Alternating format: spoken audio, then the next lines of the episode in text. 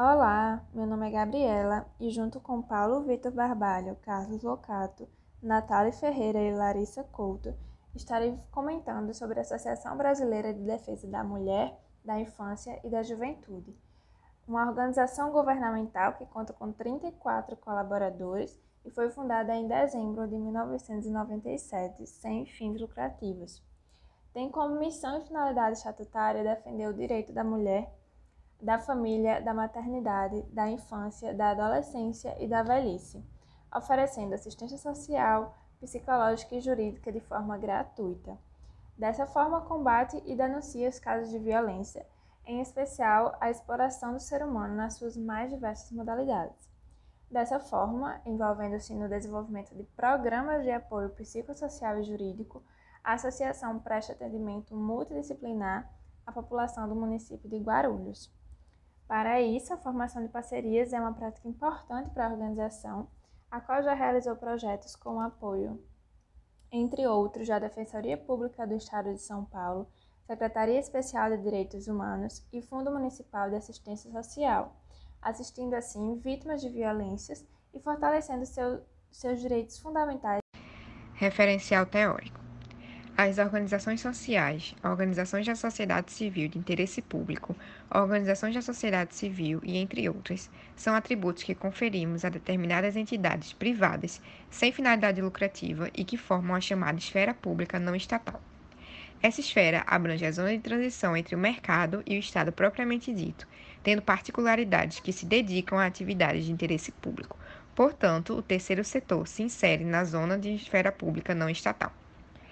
Adentrando nos setores e segundo o texto de gestão de, de empreendimentos não governamentais de Washington José de Souza, imaginamos que, para haver um terceiro setor, terá que haver um primeiro e um segundo. Sendo assim, o primeiro é formado pelos órgãos governamentais, isto é, o aparelho do Estado. O segundo setor é formado por empresas de mercado, ou seja, iniciativa privada, e o terceiro setor teria o conjunto das organizações constituídas e geridas pela sociedade civil. As organizações da sociedade civil são responsáveis pelo desenvolvimento crítico da massa crítica de uma sociedade, sendo assim fundamental para o fortalecimento da nossa democracia e, inclusive, para fazer o próprio poder público ser melhor, podendo ser mais inovador, mais criativo e com mais espaço de participação social. Bom, anteriormente à execução da análise diagnóstica, é importante entender e destacar o conceito de terceiro setor? Segundo José Eduardo Sabo Paz, o terceiro setor é uma relação simbiótica entre os dois setores, tanto o público quanto o privado. É, ele é composto por uma organização de natureza privada, mas sem o objetivo do lucro, mas dedicado a objetivos sociais e públicos. Assim, foi visível ao grupo de trabalho é, que a ASBRAP, a Associação Brasileira de Defesa da Mulher, da Infância e da Juventude, é impactado negativamente pela ausência de, gestão, de gestão dos recursos financeiros e operacionais da organização. Sobre o diagnóstico mais propriamente, é, foi possível perceber a ausência de boas práticas na gestão desses recursos e destas maneiras as atividades do setor não são padronizadas, não possuem responsável final e são executadas sem embasamento teórico necessário para a maioria dos recursos. Além disso, é comum que essa alocação desses recursos nos projetos não ocorra de maneira eficiente e que a própria manutenção da atividade da organização seja comprometida, dado o intervalo de tempo em que a Brasp historicamente conseguiu captar esses recursos federais. Além disso, é, após a identificação do problema, foi possível listar as possíveis razões para ele utilizando o princípio de Pareto. Basicamente, 80% dos efeitos que ocorrem negativamente na OSC vêm de 20% de causas. É, a primeira seria a ausência de controles internos. A falta de controles internos na ASBRAP aumenta a percepção de risco incorrido nas, nas suas atividades. Dito isso, é importante destacar que o problema é ainda mais estrutural e foi diagnosticado, inclusive, a escassez de políticas e normas internas para comunicação, auditoria e monitoramento dessa gestão.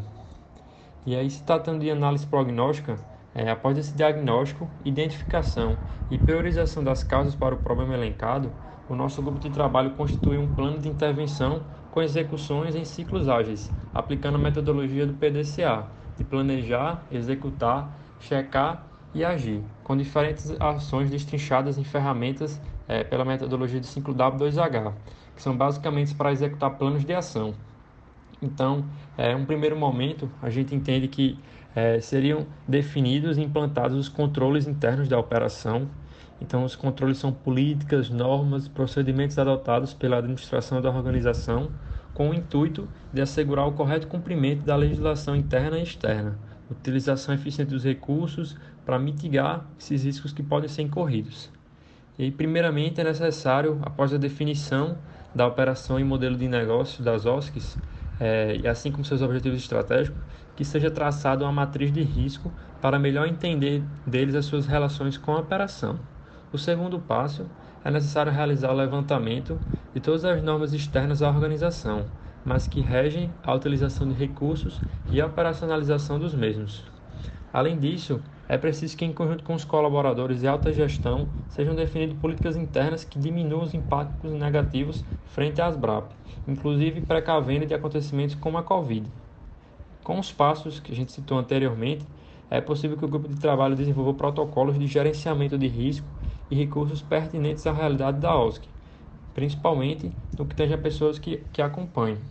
Paralelamente a isso, seria desenvolvido pelo grupo de trabalho uma política interna de incentivo à comunicação dos valores e normativas, como também um plano de treinamento para as principais dores da gestão e que seria guiado pelo modelo de trilhas de aprendizagem. Para o desenvolvimento das atividades, foi pensado um modelo de colaboração público-privado, baseado no modelo de que todos ganham. Assim, a esfera pública seria beneficiada pela atuação da OSC, já a iniciativa privada se beneficia pelo investimento de característica social, o que pode lhe conceder vantagens tributárias e acesso a melhores linhas de crédito, enquanto que o terceiro setor é beneficiado pelo acesso ao conhecimento e profissionalização dessa gestão, o que impacta até mesmo na longevidade da organização no tempo, assim como maior geração de valor é, e para o desenvolvimento do projeto, então, foram elencadas possíveis parcerias com escritórios de advocacia, que iriam auxiliar na parte legal e burocrática, assim como empresas com conhecimento prático em iniciativas de compliance e gestão organizacional. Com isto, o projeto tem como objetivo geral a mitigação de riscos incorridos na operação e gestão de recursos, e como objetivos específicos a implantação de metodologias de melhoria e monitoramento contínuo no que tange a manutenção dos recursos, para monitorar esses avanços, foram definidos indicadores de eficiência operacional e financeiro, como ciclo operacional, ciclo financeiro, liquidez corrente, ROIC, e com isso é esperado que o projeto apresente melhores resultados no longo prazo de variações que tenham um impacto positivo. Apesar das adversidades da gestão da organização, a associação continua apoiando a causa em que está envolvida de forma a minimizar a desigualdade social no Brasil e de forma também a cumprir o seu papel dentro da sociedade civil, combatendo a violência e prestando auxílio às pessoas que foram violentadas.